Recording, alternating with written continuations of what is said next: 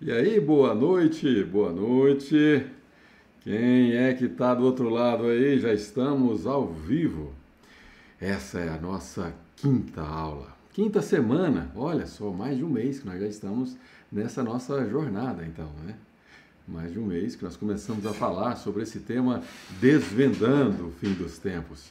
Um, tem, um tema, como eu posso dizer, é, intrigante, né? um tema interessante, um tema desafiador, é desafiador para mim e, e, um tema bem complexo porque ele envolve muitas questões, questões que é, não há um consenso em tudo para todos os estudiosos de, de escatologia, mas a nossa missão aqui é fazer com que algo complexo se torne mais simples para que você do outro lado aí consiga assimilar até onde nós podemos ir com essa nossa análise investigativa. essa nossa análise investigativa dos fim, do fim dos tempos. E hoje nós temos uma matéria nova. É, uma matéria nova e, e, o título dessa matéria é, é Sinais da Vinda de Jesus. Será que existem esses sinais? Vamos descobrir juntos hoje. Deixa, enquanto isso, por enquanto, eu ver quem é que está aqui conosco e saber se está tudo em ordem, né? Com a nossa audiência.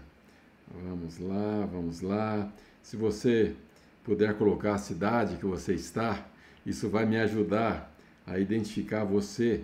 E se puder colocar o seu nome também, seria muito bom. Como diz os sulistas, bem bom. bem bom. Vamos lá, vamos lá. Bruno, não está aparecendo aqui nas lives no, no Instagram. Será que ela está em ordem?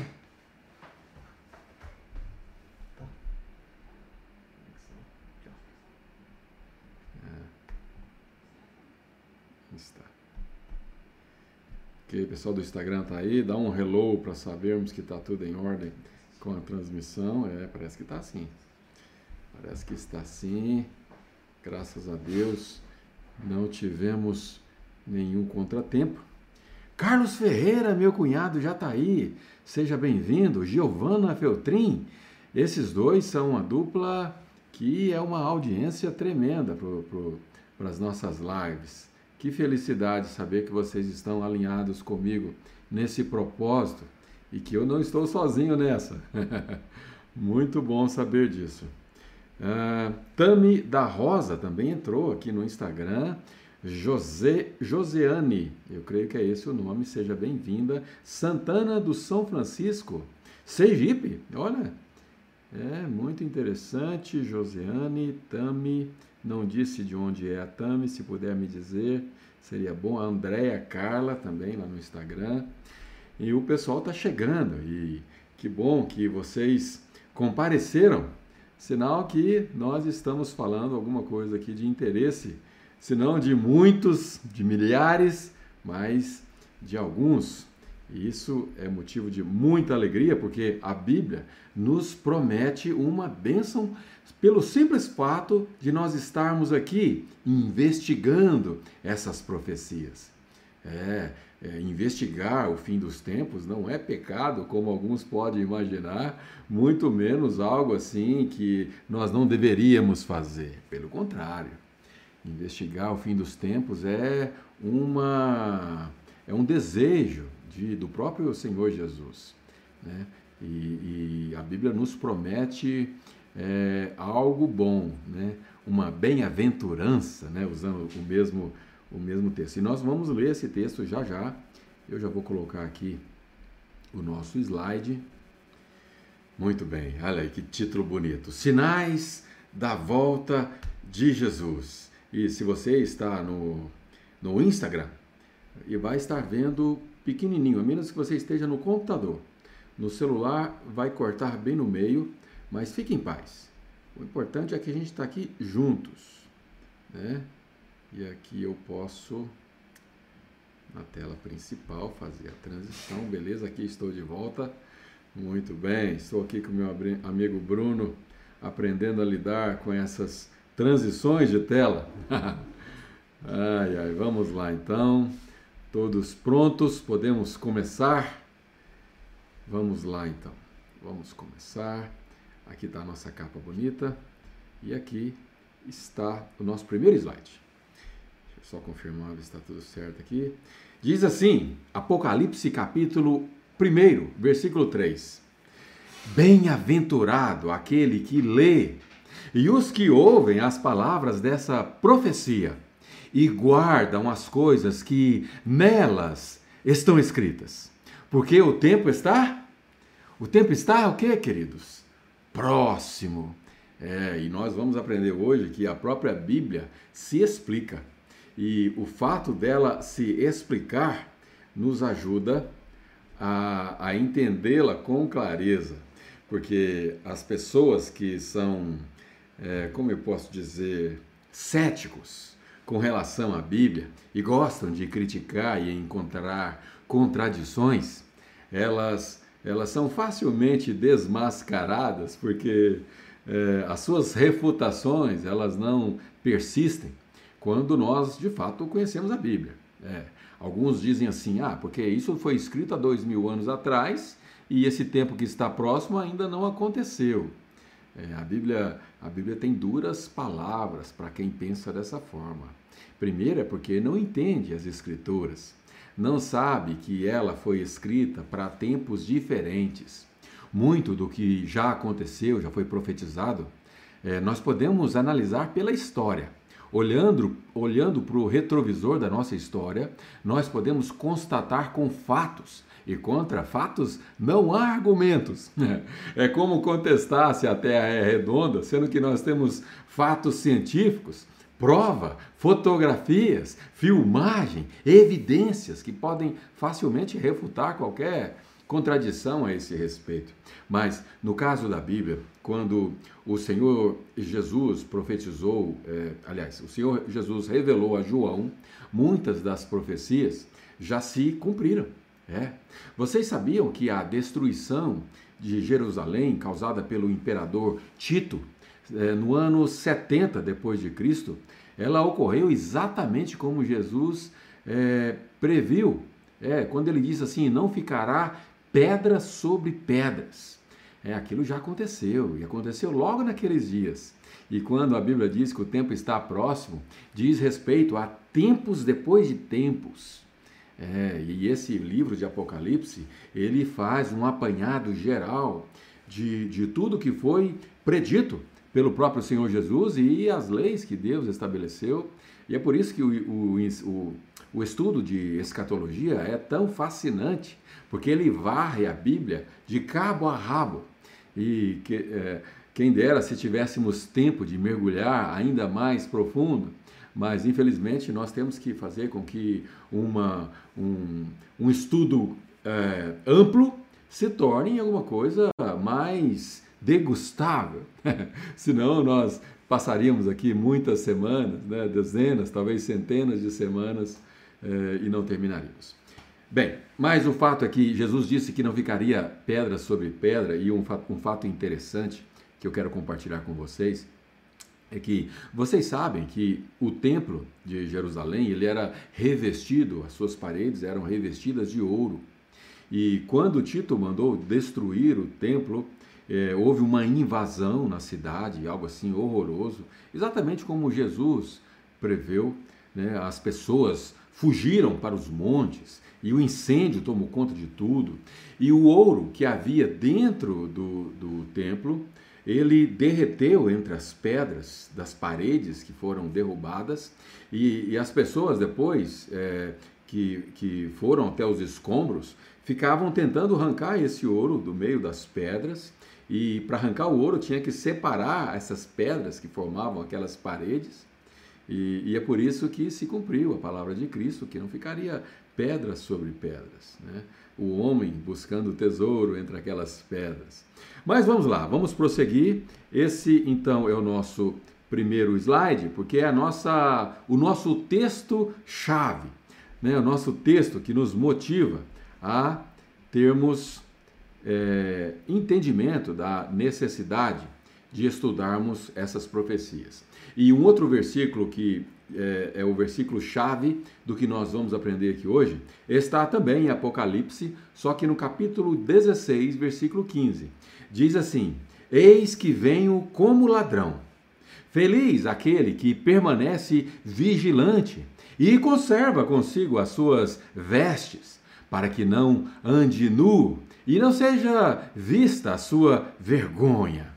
É, essa palavra é uma palavra bem é, cheia de significados, mas ela nos encoraja a estarmos atentos, é, estarmos vigilantes, é, de olho nos dias que nós estamos vivendo, para que nós não sejamos pego de surpresa, né? E a nossa vergonha descoberta diz respeito ao nosso, aos nossos pecados. Tudo vai ser descoberto um dia, tudo vai ser revelado. E é, essa palavra que é, muitos usam ela para refutar que a salvação, uma vez conquistada, você não pode perder novamente. É, essas pessoas usam esse texto, né, dizendo o seguinte: olha, na verdade, você foi pego no dia da volta de Jesus e você estava em pecado, portanto você não vai ser salvo. É, ao passo que tem uma outra linha de teólogos e de, eh, de estudiosos que afirma que não. Uma vez salvo, sempre salvo. E essa linha normalmente são os adeptos, daqueles que creem na, creem na predestinação. Né? Ou seja, se a pessoa vai perder a salvação, é porque, na verdade, ela nunca foi predestinada para ela. Né? E isso é um assunto complexo, cheio de polêmicas e que não é o nosso, o nosso objetivo aqui agora. Mas vamos voltar aqui para os nossos slides e agora nós vamos falar. É, na verdade, é uma pergunta que se faz, né? Uma pergunta que é o seguinte: quando Jesus voltará? Essa é a pergunta de um milhão ou talvez um trilhão de dólares. Quando será essa volta de Jesus? Bem, ninguém sabe. Né? Será possível conhecer a data deste evento? Que evento? A segunda vinda de Cristo. Jesus veio como homem, ele morreu aqui nesse mundo e ele vai voltar. E essa segunda vinda de Cristo, será que é possível conhecer a data exata desse evento? Bem, vamos descobrir agora. Vamos descobrir e vamos ver à luz da palavra de Deus o que, que nós podemos descobrir? É, essa resposta que nós estamos fazendo, né, essa, essa, aliás, essa pergunta que nós estamos fazendo, existe uma resposta. E a resposta, sabe onde é que está? Está aqui, ó, em Mateus 24, 36 e Mateus 24, 37 e 39. É, na verdade, são, são três versículos aí seguidos, nem precisava ter separado, mas é, nós vamos ler. Mateus 24, se você está com a sua Bíblia aí na mão, se você é daquele aluno é, bem engajado, bem preparado, talvez você esteja. Mas eu vou abrir aqui Mateus, capítulo 24, para nós lermos o versículo 36. Mateus 24, 36 diz assim, e eu vou ler com você. Já está aparecendo aí, vai estar aparecendo aí na tela para quem está no YouTube. Para quem está no Instagram não vai conseguir ver, mas você pode consultar na sua Bíblia. O texto que eu vou ler agora está naquela versão A Mensagem, e eu já falei, vou repetir, eu uso essa versão, porque para eu ensinar, eu entendo que é uma versão que não desagrada quem tem um alto nível de conhecimento, e agrada muito quem tem bem pouquinho conhecimento da Bíblia, porque ela usa uma versão bem fácil de assimilar. E diz assim no versículo 36, e lembre-se, estamos respondendo aquela pergunta, né? Será que nós podemos saber a data da volta de Cristo? Vamos descobrir agora. Versículo 36. Quem sabe o dia e a hora? A verdade é que ninguém sabe nem os anjos do céu. Ninguém sabe. Nem mesmo o filho. Olha só. Jesus, próprio Jesus, filho de Deus, não sabia. Só o Pai. E essas são palavras do próprio Senhor Jesus. Ele estava usando ele mesmo na terceira pessoa, mas era ele que estava dizendo. Né? a vinda do filho do homem, e é uma expressão que ele usava a seu próprio respeito, acontecerá numa época parecida com a de Noé. Antes do, antes do dilúvio, o mundo vivia como sempre viveu, se divertindo, até o dia em que Noé entrou na arca. Eles não perceberam nada, até que o dilúvio destruiu tudo. Bom, até aqui. É, Bom, deixa eu ler mais um pouco, vai. Deixa eu ler mais esse trecho aqui que eu acho importante. A vinda do filho do homem será assim: dois homens estarão trabalhando na roça, um será levado e o outro deixado. Duas mulheres estarão trabalhando no moinho, uma será levada e a outra deixada. Aqui, na verdade, eu estou antecipando um assunto que nós vamos falar mais sobre ele com mais profundidade quando nós estivermos é, falando sobre ah, o arrebatamento. Nós vamos ter uma aula somente sobre o arrebatamento, uma matéria é, bem, bem importante nesse nosso estudo, talvez uma matéria bem chave para o nosso entendimento. Nós já vimos falando bastante sobre o arrebatamento e posso repetir que uma síntese do arrebatamento nada mais é do que é, a volta do Senhor Jesus, ela ela, a volta na terra, ela não é a mesma coisa do arrebatamento. São, são eventos diferentes.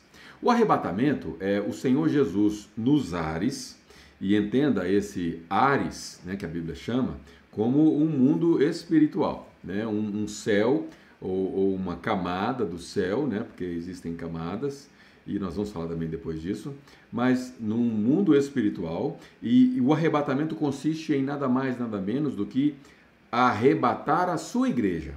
Que igreja que ele vai arrebatar? Quem sabe? Escreva aí, fazendo uma análise naquelas sete cartas que nós acabamos na última semana.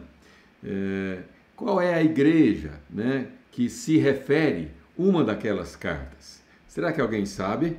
Deixa eu ver aqui se alguém vai ser rápido no gatilho para poder responder. Olha, estamos com uma audiência bem legal aqui no Instagram. É, Varejão das Fraldas entrou.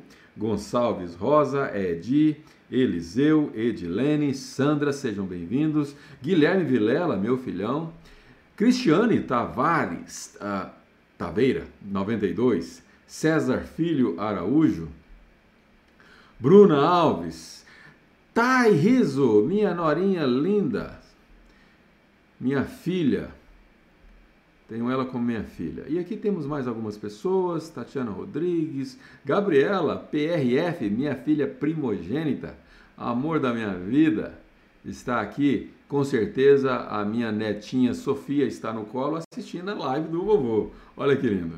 E aqui no, no YouTube temos também uma galera, a mesma audiência. José Carlos Ferreira, Reverendo José Carlos, que honra tê-lo na minha audiência. Dona Ana Rocha, Rosane, muito bem, muito bem. Temos aqui uma galera, mas será que alguém sabe qual é a igreja? Filadélfia, muito bem. Carlinhos e Ana Rocha, sempre presente nas lives. Alunos exemplares já responderam.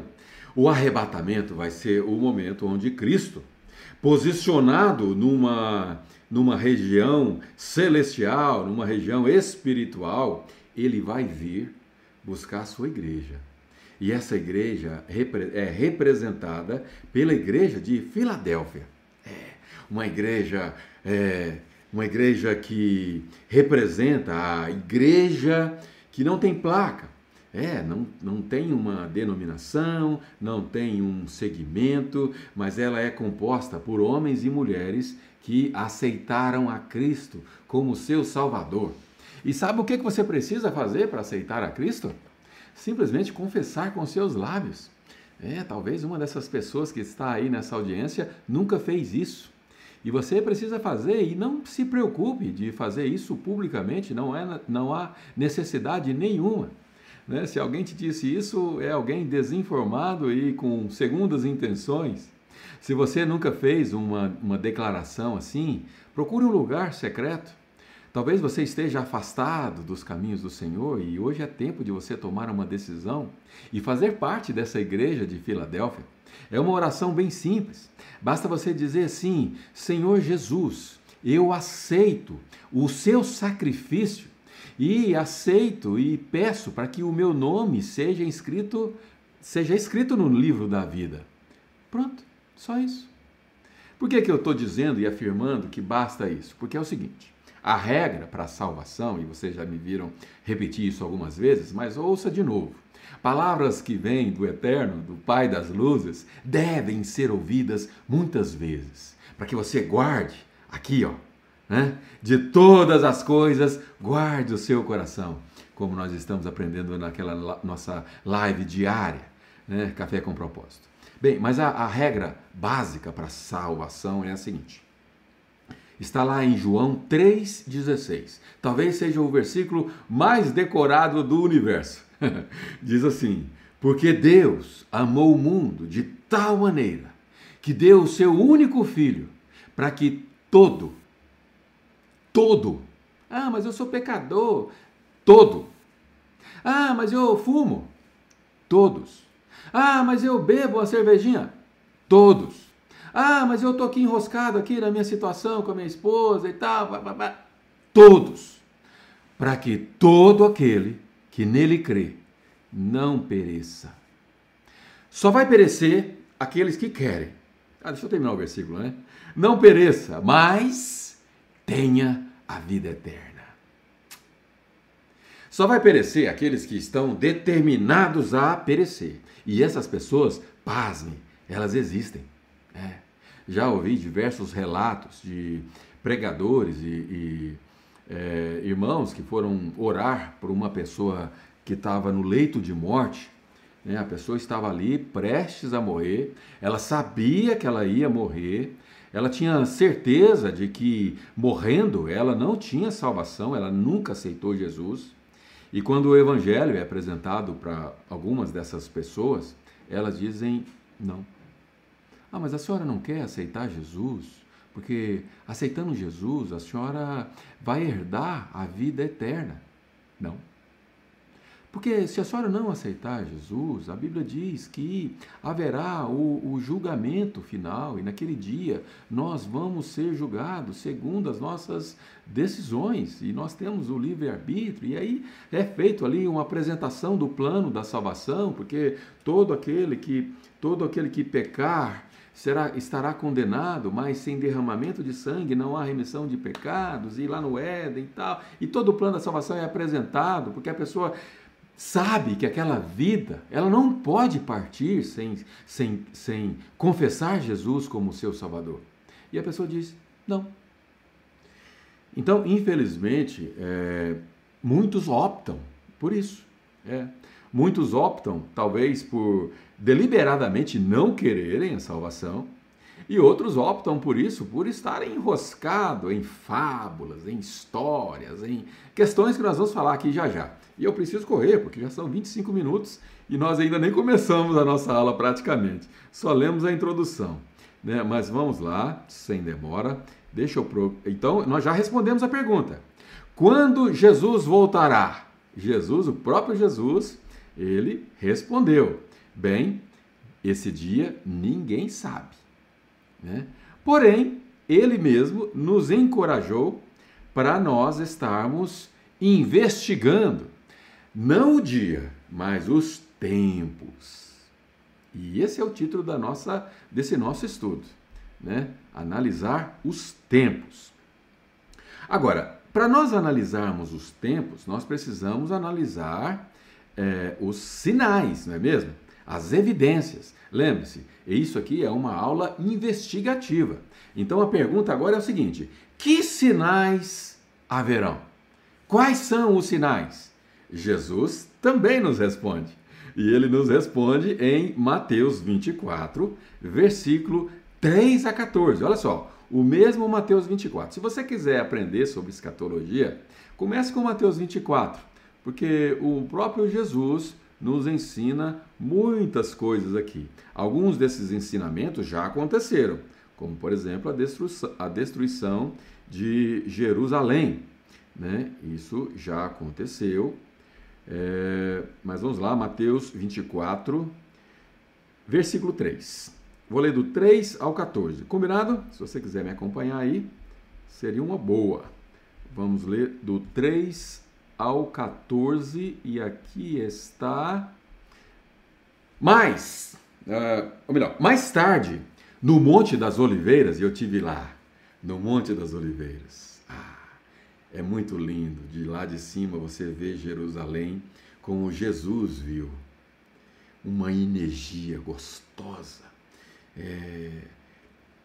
Quisera eu ter tido tempo de ir passar lá mais, mais tempos é, sozinho e, e meditando naqueles acontecimentos que ocorreram naquela época, mas é uma sensação indescritível. Alguém conhece? Alguém já foi em, em Jerusalém? Alguém visitou o Monte das Oliveiras? Coloca aí para eu saber, depois eu vou ler. Bem, mas o versículo diz assim: Mais tarde, no Monte das Oliveiras, ele sentou-se para descansar e os discípulos perguntaram: Imagina a cena. Deus ali andando com os discípulos, ensinando o dia inteiro, e Jesus, como eu sempre digo, ele era um camarada assim, muito alegre, muito bacana, de, é, uma pessoa boa de se estar junto, e ele estava ali sempre investindo, e ele estava cansado, porque ele era 100% homem, 100% Deus, mas era 100% homem. Né? E aí eu fico imaginando a cena ali naquele lugar, lá no topo do monte, né? que na verdade não é um monte assim como com um pico, né? É, um, é, um, é uma região alta, né? Jerusalém é cercada por montes assim. Mas imagina a cena. Né? Jesus, eles estavam falando sobre o fim dos tempos e, o, e os discípulos perguntam para eles, é, pergunta para ele, é, quando essas coisas vão acontecer? Perguntou para Jesus. Jesus diz assim, diz assim qual será, ou melhor, os, os, discípulos continuam a pergunta: qual será o sinal de que chegou a hora da sua vinda e do desfecho de tudo? Jesus então explica: cuidado com os falsos profetas do fim dos tempos. Agora, Jesus está falando lá do fim dos tempos que nós estamos vivendo. É, já já nós vamos entrar nessa matéria. Eu acho que nós não vamos conseguir terminar esse assunto hoje. Mas tenham paciência, porque cada minuto que a gente gasta é, esmiuçando o texto é valioso. Não apenas para nós retermos isso no nosso coração, na nossa memória, né? Coração é, é, é, uma figura de linguagem, né? Nós precisamos, na verdade, ficou ótimo, Bruno. Clareou bem aqui. É, é uma figura de linguagem que diz respeito à nossa mente. Então, cuidado com os falsos profetas do fim dos tempos, porque capítulo 24 diz respeito às dores de parto que Jerusalém ia passar, mas diz respeito também ao fim dos tempos, que é os tempos é, que nós estamos vivendo e que ainda vamos viver. Muitos líderes com identidade falsa alegarão: Eu sou Cristo, o Messias. É, a gente não vê isso com frequência nos nossos dias, mas vão vir dias que nós vamos ver. E, aliás, no século XX, no século passado, alguns vieram com esse discurso e a história acabou mal, acabou em suicídio, é, é, múltiplos suicídios, enfim, nós vamos falar mais sobre isso já já. Eu sou Cristo, o Messias, eles vão dizer. Eles vão enganar muita gente. Quando ouvirem falar de guerras e ameaças de guerras, não entrem em pânico. Nós vamos, já já nós vamos entrar nesse assunto de guerras e rumores de guerras. E vocês vão ver como isso é tão real nos nossos dias. E por não estarmos atentos, nós nem percebemos. Não entrem em pânico, serão notícias comuns. Né? Nós, é, eu vivo dizendo que as notícias sensacionalistas, elas estão a todo momento borbulhando. E muitos desses fatos que, são, que estão borbulhando e sendo anunciados, eles são verdadeiros. É. E embora eu deteste ficar assistindo essas, essas notícias, eu sei que elas existem e estou atento a elas. Porém, eu evito ficar enchendo a minha mente com esse tipo de notícia, porque essa energia ela me atrapalha a eu viver o que Deus quer que eu viva e cumpra o meu propósito. Porém, as as verdades que acontecem em, em volta do mundo, nós já conhecemos e vamos falar sobre isso já já. Haverá cada vez mais guerras entre as nações e conflitos entre os líderes. Tem um slide, um dos próximos agora, que vai mostrar quantas guerras nós tivemos só no último século. Vocês não acreditam quantos conflitos nós vivemos todos os dias.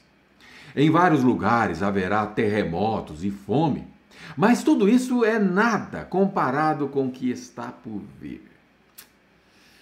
É, o que está por vir, como diz alguns pregadores, é forte. É forte. Vai vir algo terrível que nós ainda nem imaginamos. Mas nós não vivemos por vistas, não. Nós não vivemos debaixo de ansiedade, porque a nossa vida ela é conduzida pelo próprio Jesus, que, que disse essas palavras. É, nós vivemos é pela fé e não por vistas. Se você não disse um aleluia aí no chat, você perdeu uma boa oportunidade. Versículo 9: Eles virão para lançar vocês aos lobos, para matá-los. Não se engane. O diabo ele veio para matar, roubar e destruir. Ele não quer só te dar um tombinho. Ele não quer só te deixar tristinho. Ele quer matar você. E ele quer matar você de duas maneiras. Ele quer matar você aqui na terra, nesse mundo, e ele quer fazer isso na eternidade também. Ele quer te destruir. Portanto, não descuide. Todos odiarão vocês por causa do meu nome. Tudo irá de mal a pior. Será o reino do mal, um, um destruindo o outro, todo mundo odiando todo mundo. Para aumentar a confusão, falsos profetas, profetas irão enganar muita gente. Para muitos, a proliferação da maldade será fatal. No, do amor que possuíam, restará apenas cinzas. Bem, nós vivemos, é, como nós aprendemos na última aula, dias em que a igreja de Filadélfia vive em paralelo com a igreja de Laodiceia. É, a igreja de Laodiceia representa a igreja totalmente é, fora dos rumos, né? uma igreja que entrou por outro caminho, né? uma igreja que ostenta é, suas riquezas, não no sentido de usá-la como propósito para atingir o objetivo de evangelizar, não. Elas são ricas, mas são pobres, né? O Senhor Jesus disse que ela é cega e nu, né? ela não é nem quente e nem fria. E o amor que ainda existe, porque a igreja de Filadélfia ainda existe nesses dias que nós estamos vivendo, e glória a Deus por isso, é, e existe amor, porque a igreja de Filadélfia significa é, amor fraternal. Quem se lembra? Amor fraternal. O amor ainda existe, mas vai chegar o dia em que o amor que possuíam, desse amor restará apenas cinzas. Dias em que a igreja, essa igreja de Filadélfia, não estará mais aqui. E aí o Espírito Santo também não. Porque, recapitulando, Jesus, quando subiu aos céus, ele foi e disse: Olha, eu preciso ir para que o Espírito Santo venha. Então Jesus foi, o Espírito Santo veio. O Pentecostes aconteceu e a história cristã deu-se início. E a história cristã deu início até aos nossos dias de hoje. Mas em algum momento, Jesus vai buscar a sua igreja antes ou depois da sua segunda vinda. Esse é outro assunto polêmico entre os, os estudiosos. Eu, particularmente, defendo veemente, de maneira assim, é, que eu tenho bastante argumentos, porém, para quem quer refutar argumentos, é, consegue, não é verdade? Mas eu defendo que a igreja vai ser arrebatada antes, né? porque a Bíblia diz que nós não vamos passar por aquela tribulação. Disse isso numa das cartas, né? não vou me lembrar agora, mas em uma das cartas diz que, que é, os fiéis não passariam por aquela tribulação.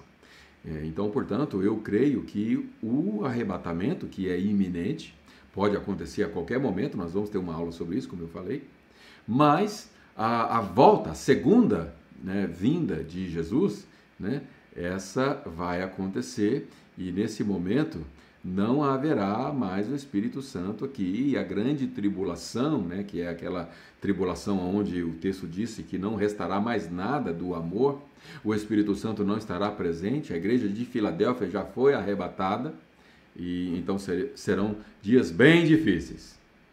É, no fim eu li e não projetei para vocês o texto, né? Peço desculpas. Mas eu acho que eu li bem devagar e deu para vocês acompanharem.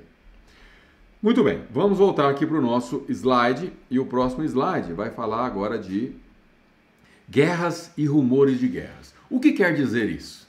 O que quer dizer essas guerras e rumores de guerras que o texto é, que nós acabamos de ler está é, nos apresentando? Deixa eu colocar aqui para vocês. Olha só. Primeiro, é, o, o século XX foi conhecido como um século de guerras, né? o século XX é chamado assim, pois deixou um total de 70 milhões entre mortos, feridos e desaparecidos. 70 milhões. Imagine, por exemplo, uma grande capital, uma metrópole, como é a metrópole de é, Campinas, por exemplo, tem 1.100, 1 milhão e 100 habitantes. Imagine 70 cidades como essa, é, exterminadas, pessoas exterminadas por essas guerras. Vamos continuar. A crescente tensão, né? O que é isso? Caminhamos para um grande conflito. Para muitas nações, o sonho de paz e segurança se tornou um pesadelo de terror. Nós não sabemos é, como que é isso, porque nós vivemos aqui num país sem paz, né? Nós vivemos momentos de, de paz, não a paz que Jesus se referia, mas a paz que significa ausência de guerra. Aqui no Brasil nós não temos guerras acontecendo e nós não sabemos o que é isso. Mas em muitas nações já fazem muitos anos que elas vivem o pesadelo do terror. Guerras civis, conflitos e diversas questões que, que causam verdadeiro terror para quem vive em regiões assim. E nós vamos falar sobre algumas delas já já. Continuando. A situação no Oriente Médio, é, bem, no, Oriente Médio, no Oriente Médio é típico, guerras o tempo todo, não é verdade? Aquele, aquela região é uma região cheia de conflitos, porque ah, os ancestrais afirmam que aquela região é deles, mas os outros povos dizem não, aquilo foi dada por Deus. O outro diz não, aquilo não, porque teve o filho de Agar, né? Teve a promessa de, de Abraão, né? teve depois Israel, que conquistou através de, de, é, de Moisés, enfim, um, um, uma tensão constante que nunca se resolve e agrava-se de maneira dramática. Sempre se agravou, sempre foi tenso, mas o clamor por paz e segurança não se limita apenas ao Oriente Médio, abrangendo o, mundo todo. Né? E aqui tem uma referência bíblica para a gente usar como referência, mas nós, nós não vamos ler agora.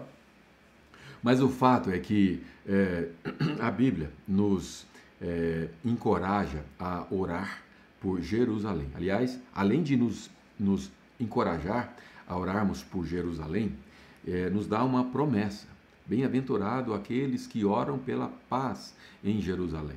Se você nunca fez essa oração, procure fazê-la. E, se possível, diariamente. Nós devemos orar pela paz em Jerusalém. E aí algum religioso pode dizer assim, ah, mas o judeu não, não crê em Jesus, então eles estão sofrendo por causa disso. Olha, cuidado, né? É, o povo judeu é, ainda é o povo escolhido por Deus. E se erros são cometidos, não cabe a nós julgá-los. O que cabe a nós é obedecer a palavra, e a palavra nos orienta a orarmos por Jerusalém orarmos pela paz em Jerusalém. Mesmo porque Jerusalém é o nosso relógio escatológico. Qualquer coisa que acontece em Jerusalém, nós precisamos estar atentos, se você quiser saber sobre o fim dos tempos. Mas vamos continuar aqui. Destruição total. Vivemos numa época, olha só, em que é possível destruir o mundo inteiro em apenas uma hora. Vocês sabiam disso? Em apenas uma hora, que é o tempo dessa live, que eu acho que nós vamos passar de uma hora. Mas já está à noite mesmo, você já está aí jantando, quem entrou, entrou, quem não entrou na live não vai entrar mesmo. Então vamos passar um pouco mais. Vamos aprender um pouco mais hoje. É, mas o fato é que hoje é, o armamento que existe nas nações, principalmente as grandes nações, é, é possível, dentro de um, um intervalo de uma hora, acionar esses armamentos e destruir toda a terra. Vocês sabiam disso? Agora, você sabe o que, que impede é, isso de acontecer? Porque, como eu disse, a intenção do diabo, a vontade dele, é te matar, é te destruir. E ele só não destrói a terra inteira acionando esses botões que tem espalhados por aí. Você sabe por quê? Porque o Espírito Santo, através, é, o Deus, através do Espírito Santo, ele impede toda a ação de Satanás. Satanás não está livre para fazer tudo o que ele quer. Porque se ele estivesse, ele apertaria esses botões, não tenha dúvidas disso. Mas vamos prosseguir aqui para o próximo slide, que ainda é sobre guerras e rumores de guerras. Vamos lá. A história da humanidade sempre foi marcada por guerras sangrentas, né? Sempre. Desde a, das cruzadas em nome de Cristo, né, onde guerreiros matavam cidades inteiras com a cruz na frente, um verdadeiro absurdo da igreja em, em tempos de decadência. Desde a antiguidade, passando pela Idade Média até os nossos dias, milhares de pessoas perderam suas vidas guerreando ou sendo vítimas dessas guerras. Nunca o ser humano guerreou tanto como, nesse, como nesses dois últimos séculos. E nós já vamos mostrar os números já já. Somente no século XX, cerca de 191 milhões de pessoas morreram em combates ao redor do mundo. Olha só, 191 milhões de pessoas, é com quase 200 cidades como Campinas ou uma capital como Goiânia. Dá para imaginar uma coisa dessa? Quantas pessoas morreram por causa dessas, dessas questões de guerras e de interesses? E aqui agora eu quero mostrar para vocês a quantidade de guerras que existe. Eu vou precisar inclusive de ampliar aqui para eu poder ler. Ó, de 1904 a 2020, houve aí ó, dezenas de guerras, algumas delas, essas principalmente aí de 2013 em diante, estão acontecendo até hoje. Até hoje, durando anos. Né? E algumas dura, é, chega a durar mais de 10 anos, ou seja, mais de uma década uma coisa horrorosa, assustadora, e o mundo sempre foi assim. O homem sempre foi assim.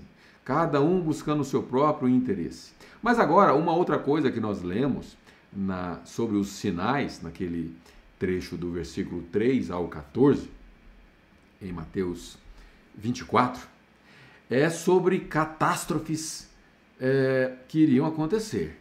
E vamos analisar se nós temos vivido essas catástrofes porque guerras e rumores de guerras, está claro que nós estamos vivendo isso a todo momento.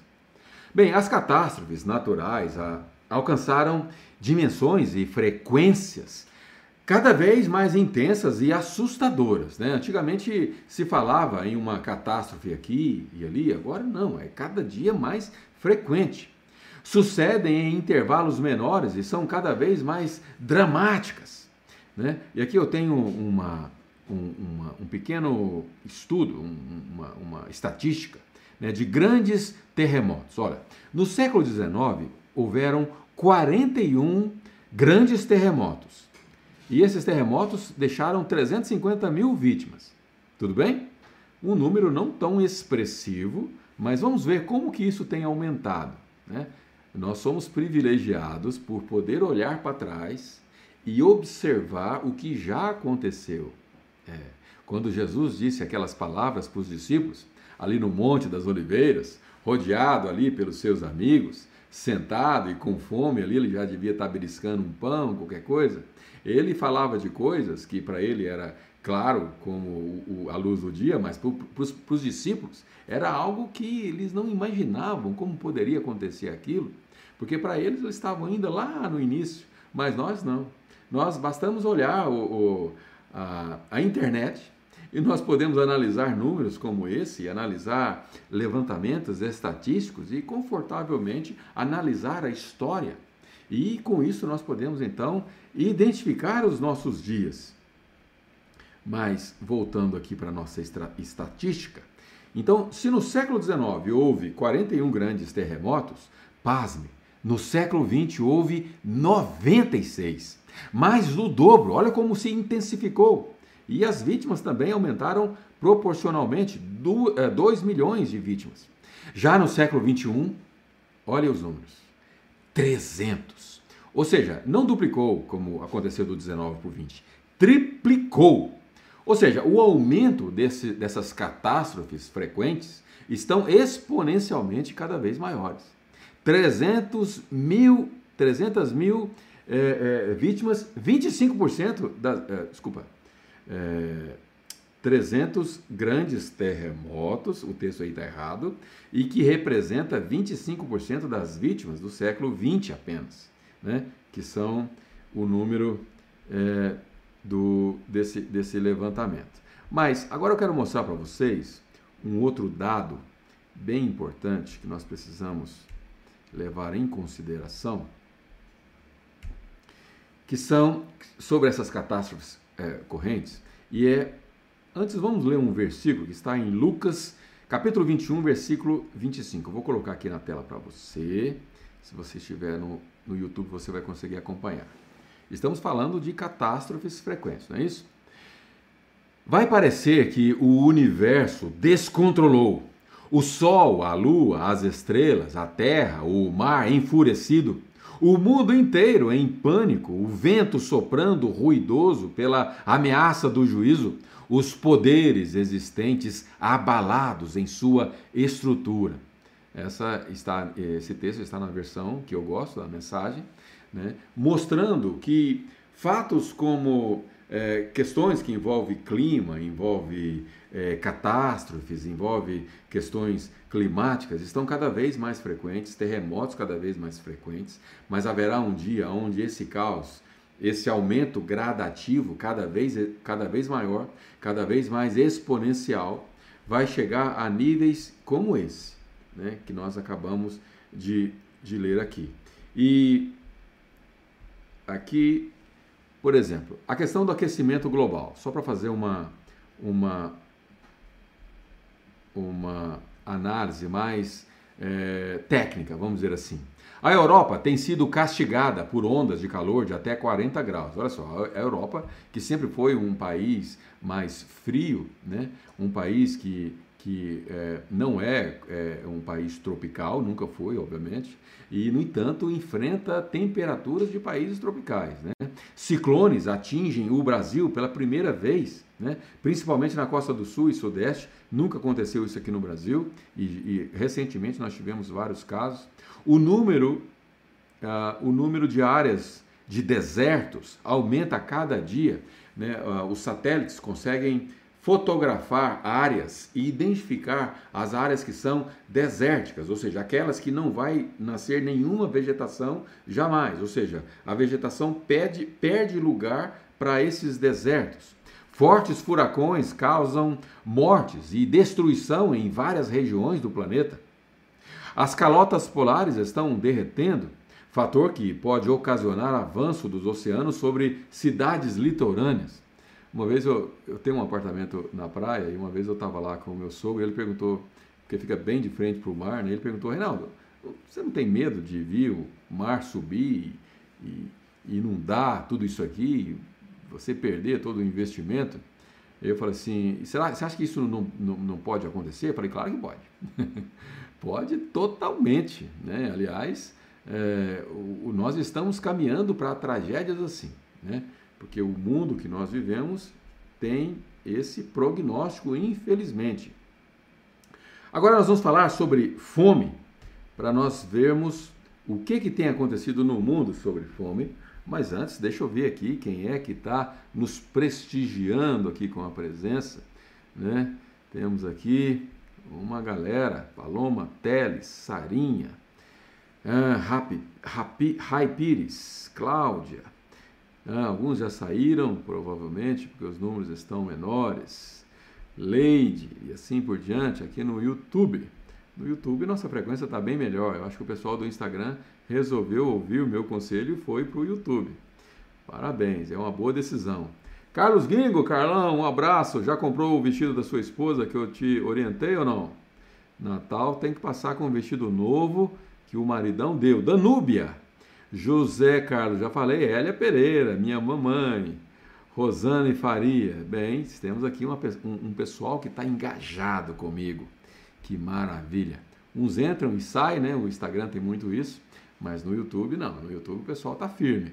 Vamos lá, vamos falar de fome, né? Porque Jesus predisse que é, existiria fome nesse, né, nos fins dos tempos.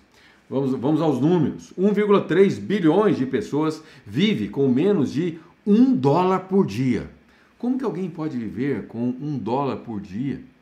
Pense bem, 30 dólares por mês equivale 3 vezes 5, 150 reais por mês. 1,3 bilhões de pessoas. É um número muito grande de pessoas. 500 milhões de pessoas sofrem de fome no mundo, conforme dados da FAO, Organização de Alimento e Agricultura da ONU. Atualmente morrem 24 mil pessoas por dia, em consequência da fome e subnutrição. Na Etiópia já se pode ver novamente bebês esquálidos, sugando peitos que são apenas peles de mães que têm apenas uma sombra de vida, né? É, fui meio dramático aí nessa frase, mas é realmente uma cena dramática. Está aparecendo aí para você que está no YouTube algumas fotos que infelizmente ainda acontece nos nossos dias de hoje, algo que já devia ter sido é, extinto do planeta, né? Porque nós temos riqueza suficiente para evitar que isso continuasse acontecendo. Agora nós vamos falar de algo bem, bem, bem é, recente na nossa história, que é as epidemias e doenças. Quando eu, eu fiz esse estudo, a, esses slides eles foram atualizados, né, para eu preparar essa aula para vocês. Mas quando eu fiz esse estudo em 2013, 13 ou 14, não tinha Covid, olha só. É, essa lista de, de epidemias, né, que eu resumi aqui com AIDS, cólera, dengue, ebola, covid, e tem outras gripes aqui que eu nem coloquei, mas são, são várias as epidemias e doenças né, que surgem todos os dias. E, e o fato é que nós vivemos dias assim, e se nós formos ficar preocupados e vivermos é, reféns dessas notícias que todos os dias aparecem nos noticiários, nós vamos viver deprimidos, num quarto trancado sem querer saber de nada. Mas o fato é que é, essas questões existem e nós precisamos estar cientes da existência delas, porém não alimentando energias ruins que vêm através delas. Muito pelo contrário, devemos é, cumprir o nosso propósito, porque é a única maneira que nós temos de ajudar aqueles que estão sofrendo. Bem, tornados, furacões e alterações no clima. Haiti, o grande terremoto que houve né, recentemente, história dessa, dessa do, do, século atual, Indonésia e Filipina, né, um tsunami, né, quem não se lembra, 2005, 2006, é, 2007, não me lembro agora, é o ninho, furacão, degelo dos polos, enchentes, escassez de chuva. Cada dia que, cada ano que passa, existe mais relatos e a gente vivencia isso, né? Tem ano que nós somos proibidos de lavar o carro, lavar a calçada, porque é, há escassez de chuva. Aumento da ciência, né? Um outro sinal é, relacionado ao aumento da ciência. Neste último século, a humanidade tem feito mais progresso em ciência, medicina, transporte, comunicação e em quase todas as áreas de conhecimento do que em todos os demais séculos juntos. O conhecimento nunca esteve tão disponível, eu vivo dizendo isso, e a tecnologia avança cada vez mais. O meu filho estava compartilhando uma, uma tendência da tecnologia que agora está é, indo para questões virtuais a níveis bem acima daqueles que nós já conhecemos. Terrenos virtuais estão sendo vendidos na cidade que você mora. Ou seja, está, está existindo um mapeamento virtual e pessoas estão investindo em terrenos, em imóveis, virtualmente. Né? O plano, o projeto é, desse pessoal é que nós possamos viver uma vida virtual em algum momento e é, dá para a gente assiste alguns é, filmes de ficção e tem um filme que eu não me lembro um nome, não sei se é um filme ou uma série, que a pessoa morria e a consciência dela podia ficar vivendo virtualmente nesses lugares. E o Facebook recentemente ele lançou uma, uma, um mundo virtual, uma realidade virtual como essa, e tem um registro dessa última semana que causou surpresa no mundo inteiro, quando um dos imóveis foram vendidos, foi vendido por 3,6 milhões de dólares. Imóveis numa região virtual. A tecnologia vai cada vez crescer mais rápido, porque ela se apoia nela mesma. Então, o que se pode criar hoje com a tecnologia que já existe é muito mais poderoso do que poderia se criar no século passado ou na década passada. Né? E essa é a tendência, a tendência dos dias que nós vivemos. Sistema econômico global. Né? Como é o nosso sistema econômico global? Você já parou para analisar sobre isso? É uma verdadeira trama da qual ninguém mais pode escapar.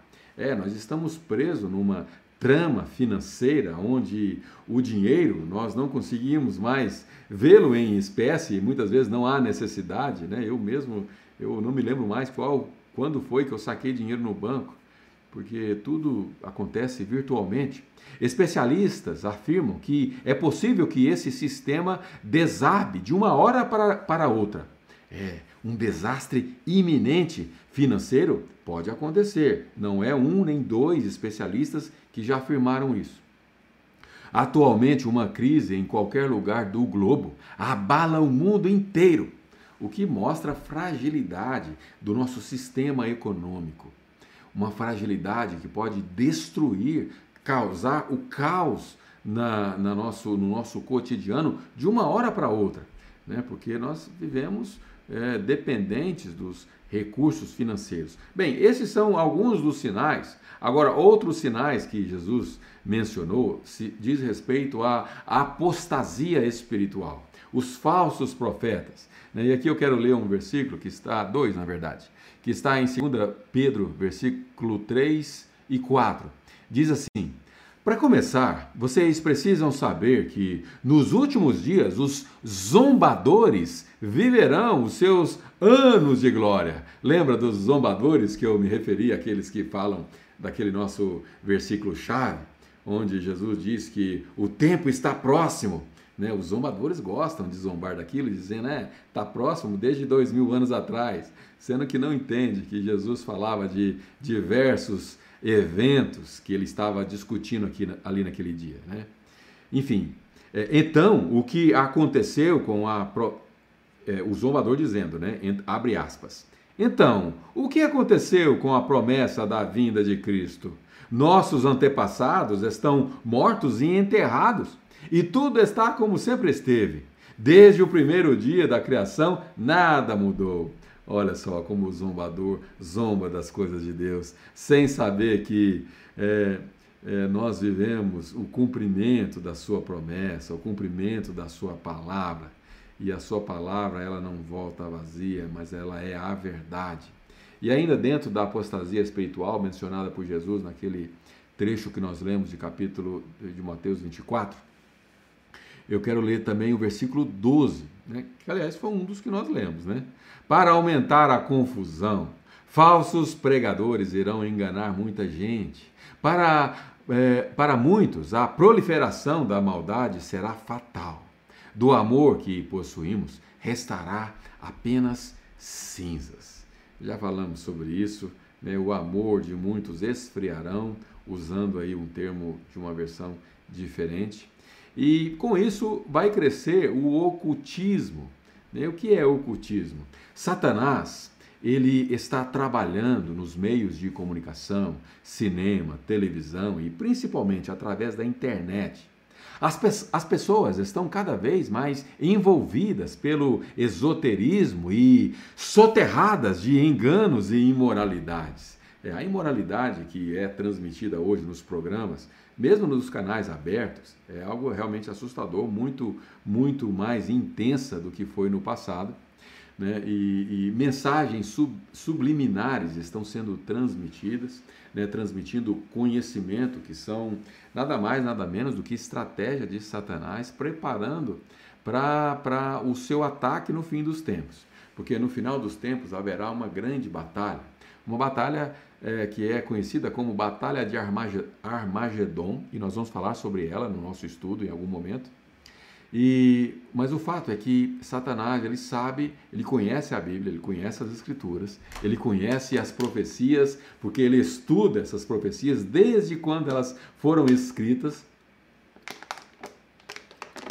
Ele estuda desde o Velho Testamento, quando Isaías é, profetizou a vinda do Messias, né, e ele conhece há milhares de anos né? E ele, mais do que ninguém, sabe que os seus dias estão bem próximos de terminar e ele usa de diversas é, estratégias para enganar aqueles que estão distraídos. É, e vamos aqui agora para o nosso próximo, ainda no assunto do crescimento do ocultismo. Eu quero ler em 2 Tessalonicenses, capítulo 2, do 9 a 12, que diz assim: A vinda dele é obra de Satanás. Dele quem? Do anticristo, né? É, e nós vamos falar sobre o anticristo ainda com mais detalhes. Fique calmo, aguenta aí. Seu poder, sinais e milagres não passam de truques malignos que operam a favor dos que odeiam a verdade que poderia salvá-los. As pessoas que detestam, a, que são inimigas de Deus, elas odeiam a verdade escritas nesse livro e é justamente a verdade que poderia salvá-los. Né? E, e, uma vez é, que são tão obcecados pelo mal, Deus lhes entregará ao mal. Terão o que desejam. Como se recusam a confiar na verdade, serão banidos para o mundo da mentira que eles escolheram. E quem é o pai da mentira? É, nós sabemos quem é o pai da mentira. O pai da mentira é Satanás e é justamente ele que engana a muitos. E nós vamos terminar esse, esse capítulo, esse, essa aula 5 hoje. Falta só mais três slides, tem um pouquinho mais de paciência aí. E vai dar certo. Olha que benção. Estamos progredindo bem. Proclamação mundial do Evangelho. Esse é outro sinal, né? porque Jesus, Jesus é, ele disse que esse evangelho ele chegaria em, até o, os confins da terra. E então, para nós sabermos se é tempo, se os tempos que nós estamos vivendo realmente é, são tempos do, do desfecho final, nós precisamos saber se esse evangelho chegou ou não, ou se está chegando. Né, aqui eu escrevi assim: nunca foi tão grande o envio das missões. Né? Milhares de missionários missionários cristãos penetram a Ásia, a África, ilhas, tendo o cristianismo experimentado é, é, um grande crescimento sem precedentes. Né? Nunca antes, né, usando aquela frase daquele cidadão, nunca antes na história conhecida nós vimos tanto o, o quanto que o evangelho tem sido pregado. Se nós é, estamos dispostos a ouvir uma pregação, uma mensagem, o YouTube está repleta, né? mensagens é, muitas vezes nem tão corretas assim, mas o fato é que a mensagem ela hoje ela chega com facilidade aos ouvidos e à mente de quem quer que seja. Né? Portanto, o Evangelho tem sido divulgado como nunca antes. O Evangelho está presente em praticamente todos os lugares da Terra. A Bíblia já é traduzida em mais de 1.500 idiomas e dialetos e está sendo distribuída numa média de 100 milhões de exemplares por ano. Tem, tem, tem como você imaginar 100 milhões de exemplares todos os anos. Um número assustador. Portanto, a Bíblia tem sido divulgada, lida, falada, escrita de todas as maneiras. Agora, existe uma expectativa.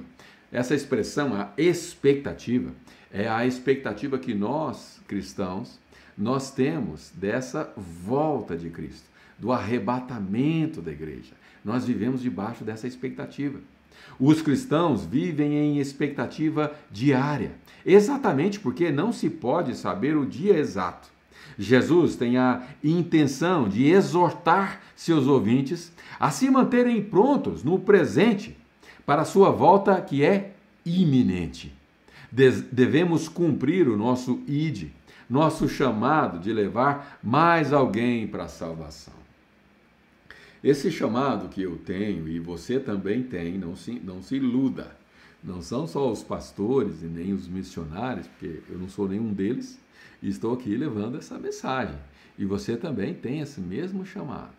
Pessoas que não são salvas. E a única coisa que você precisa fazer é falar para elas sobre João 3,16. Se você quiser chamá-la para ir para a igreja, talvez você não consiga, porque ela olha para as pessoas que vão na igreja e elas não querem ter uma vida como aquela.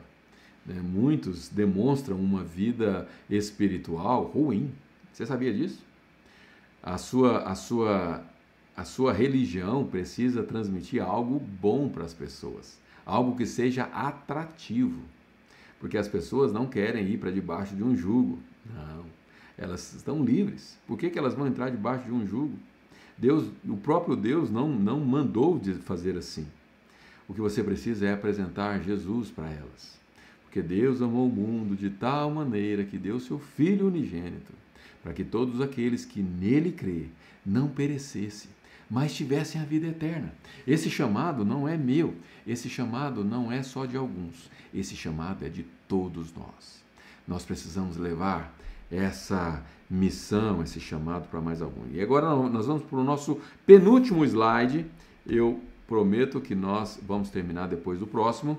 Jesus menciona várias vezes em Mateus 24, que nós lemos duas partes dele, né? Que muitos se farão passar por ele, pregando um, um falso evangelho, enganando muitos e os desviando da verdade.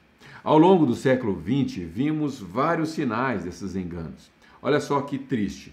Em 1978, na Guiana Francesa, Jim Jones, quem já não ouviu falar desse cidadão, desse, desse endemoniado, né, que cometeu um suicídio coletivo de 800 pessoas induzidas a uma falsa pregação do Evangelho.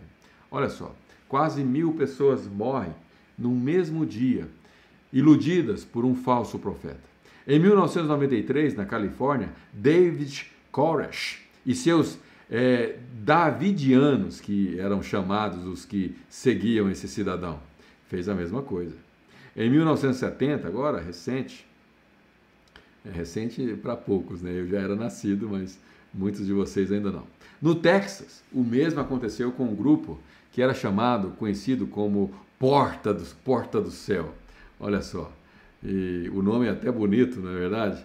Mas que do céu não transmitia absolutamente nada. E agora nós vamos para o nosso slide final, onde nós estamos falando de sinais do engano. A igreja continua com a tendência de misturar o evangelho com outras doutrinas. É, essa tendência sempre houve, né? É aquele sincretismo que nós falamos nas cartas, principalmente nas primeiras. Né? E o que é sincretismo? É a vontade do ser, que o ser humano tem de misturar uma religião com outra religião e formar uma terceira religião com o nome da primeira. Você pega o cristianismo, você traz, por exemplo, o esoterismo e você mistura e cria uma terceira religião com o nome da primeira. Né? Esse é o que é, isso é o que é o sincretismo. Né? Alguns exemplos: Nova Era, culto aos OVNI, pasme, pessoas que cultuam os extraterrestres, umbanda, espiritismo, bem, enfim, a lista é grande. Todas essas doutrinas também fazem uso da Bíblia, porém jamais revelam o Deus verdadeiro que essa mesma Bíblia apresenta. Essas pessoas distorcem a palavra, espalhando o quê? Engano. Quantos enganos estão sendo pregados por aí? Quantos enganos tiram as pessoas do rumo certo, tira as pessoas do propósito delas e leva elas a viverem uma vida de engano, uma vida totalmente equivocada. Uma da, é, e não são só essas, essas doutrinas. Existem religiões que se dizem, inclusive, evangélicas, e eu nem gosto de usar esse termo, porque eu acho ele, ele, ele segrega, né? É, mas algumas, algumas denominações que se dizem evangélicas são consideradas como seitas. Sabe por quê? Você sabe o que que, como que você identifica uma seita facilmente? Eu vou te ensinar. Uma outra disciplina que eu lecionei alguns, algumas vezes é sobre seitas e heresias. Né? E para você reconhecer, identificar uma seita, basta você é, estudar quais são, o, quais são os princípios que ela é, defende. E se você encontrar nesses princípios, nesses princípios qualquer coisa que é necessária além de Jesus, pronto, já caracterizou como uma seita. Esse é o conceito. Ah, se eu não guardar o sábado, eu não vou para o céu. Não estou dando nomes aqui não, tá? Se alguma religião, alguma, se você vê a sua mente alguma denominação, não sou eu que estou dizendo, porque não é só uma que faz isso, tá bom? Então, se alguém disser, olha, para você ir para o céu, você precisa de Jesus, mais de alguma coisa, é seita algumas, algumas é, por exemplo, tem denominações que elas, elas dizem o seguinte: olha, você precisa de Jesus e precisa fazer parte dessa denominação. É seita. Você só precisa de Jesus, só e mais nada, tá bom? Só isso. Qualquer denominação, qualquer organização, qualquer religião, qualquer doutrina que te apresentar que você precisa de mais alguma coisa além de Jesus, é seita. É, tem, tem uma denominação, eu não vou dar nomes aqui, se você quiser saber, você me pergunta depois. espero que você esteja no grupo de WhatsApp e lá nós podemos falar dessas coisas. Eu falo. Lá eu tenho coragem de falar, mas aqui não. Mas tem uma denominação que diz o seguinte: olha, é, é, você divorciou? Tá. Você é divorciado? Sou. Tá. E você veio na igreja? É, eu quero fazer parte dessa igreja. Tá, mas você é divorciado? Sou. Tá, então você senta no banco, você pode ficar lá, não tem problema nenhum. Só que você não é salvo. Tá? Você perdeu, perdeu, perdeu o Playboy, a sua salvação você perdeu. Não tem mais resgate para sua vida. Mas você pode ficar sentado aí, pode participar dos cultos, pode cantar com a gente, tá tudo certo, não tem problema. Você não é proibido. Mas salvação, esquece. É, esses enganos levam as pessoas a a se afastarem de Deus, né? Porque pessoas assim, esses falsos profetas dos nossos dias modernos vão ser cada vez mais frequentes. Infelizmente, lamentável. E agora eu quero agradecer vocês que estiveram comigo. Né? Tenho aqui o Pedro Silva, Angélica Moreira, Adriana, enfim, eu vou. Janete Santos, Nívia Dessa, Alexandra, Ala Souza acabou de entrar. A lista aqui de pessoas que entraram e, saindo, e saíram é grande, eu não vou lembrar de todo mundo. Me perdoe se não mencionei o seu nome, mas eu quero agradecer as quase 30 pessoas nesse momento e ao todo aí, talvez umas 220 pessoas participaram da nossa live, né, Bruno? Enfim, eu quero agradecer vocês por essa nossa quinta aula. E agora, na, na próxima aula, nós vamos falar num assunto ainda mais interessante. Mas eu não vou dizer. Eu espero ver você junto comigo aqui na terça-feira que vem, na nossa live semanal. E amanhã, às 7 horas da manhã, nós vamos dar continuidade à nossa aula, na nossa live diária, que na verdade é um devocional diário. Né?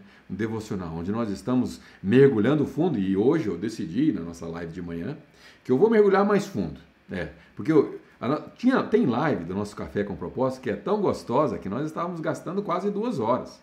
E é muito tempo. Né? Eu, eu, eu não tenho esse tempo e muitas pessoas também eu sei que não têm. E nós vamos fazer lives mais curtas, no máximo uma hora. E hoje foi capítulo 17 do livro de Provérbios e eu só consegui avançar cinco versículos. Mas quem estava presente disse que foi maravilhoso e a repercussão foi muito boa e eu acho que esse é o caminho é nós mergulharmos mais profundo nesses ensinamentos que nos trazem entendimento da parte de Deus, entendimento que nos ajuda a discernir, discernir inclusive os nossos dias, para que nós possamos analisar e desvendar esses fins dos tempos que nós estamos falando aqui hoje. Muito obrigado, tenha uma boa noite, durma bem. E, ah, temos que fazer uma oração. O Bruno está me lembrando aqui, bem lembrado. Esquecemos de orar no início, mas nós vamos orar agora no final. Vamos orar comigo? Feche seus olhos e vamos juntos falar com o Pai para que Ele nos ajude nessa nossa, é, nesse nosso comprometimento de desvendar, né, nesse nosso papel investigativo de desvendar o fim dos tempos. Senhor, obrigado, Pai, por essa live. Obrigado, Pai, pelas pessoas que participaram aqui comigo. E obrigado a Deus, porque o Senhor certamente falou com vidas aqui que estavam assistindo. E o Senhor trouxe clareza para muitos, porque os, o teu Espírito Santo é especialista nisso, em trazer entendimento, em nos mostrar o erro, em mostrar o que é certo, o que é errado. E essa aula ela foi uma aula que me ensinou também. Obrigado por ela, obrigado, Pai, mais uma vez, porque o Senhor esteve presente. Faça, ó Pai, que nós tenhamos uma noite abençoada, uma noite de descanso.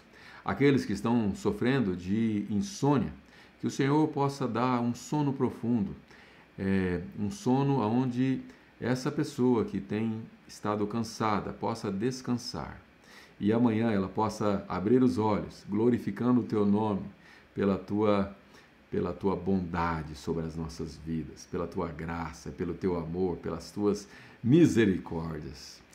É que eu te peço, ó Deus, grato. Em nome de Jesus. Obrigado, pessoal. Durmam bem, durmam bem. E nos vemos amanhã. Café com propósito às 7 horas, se Deus permitir. Um beijo.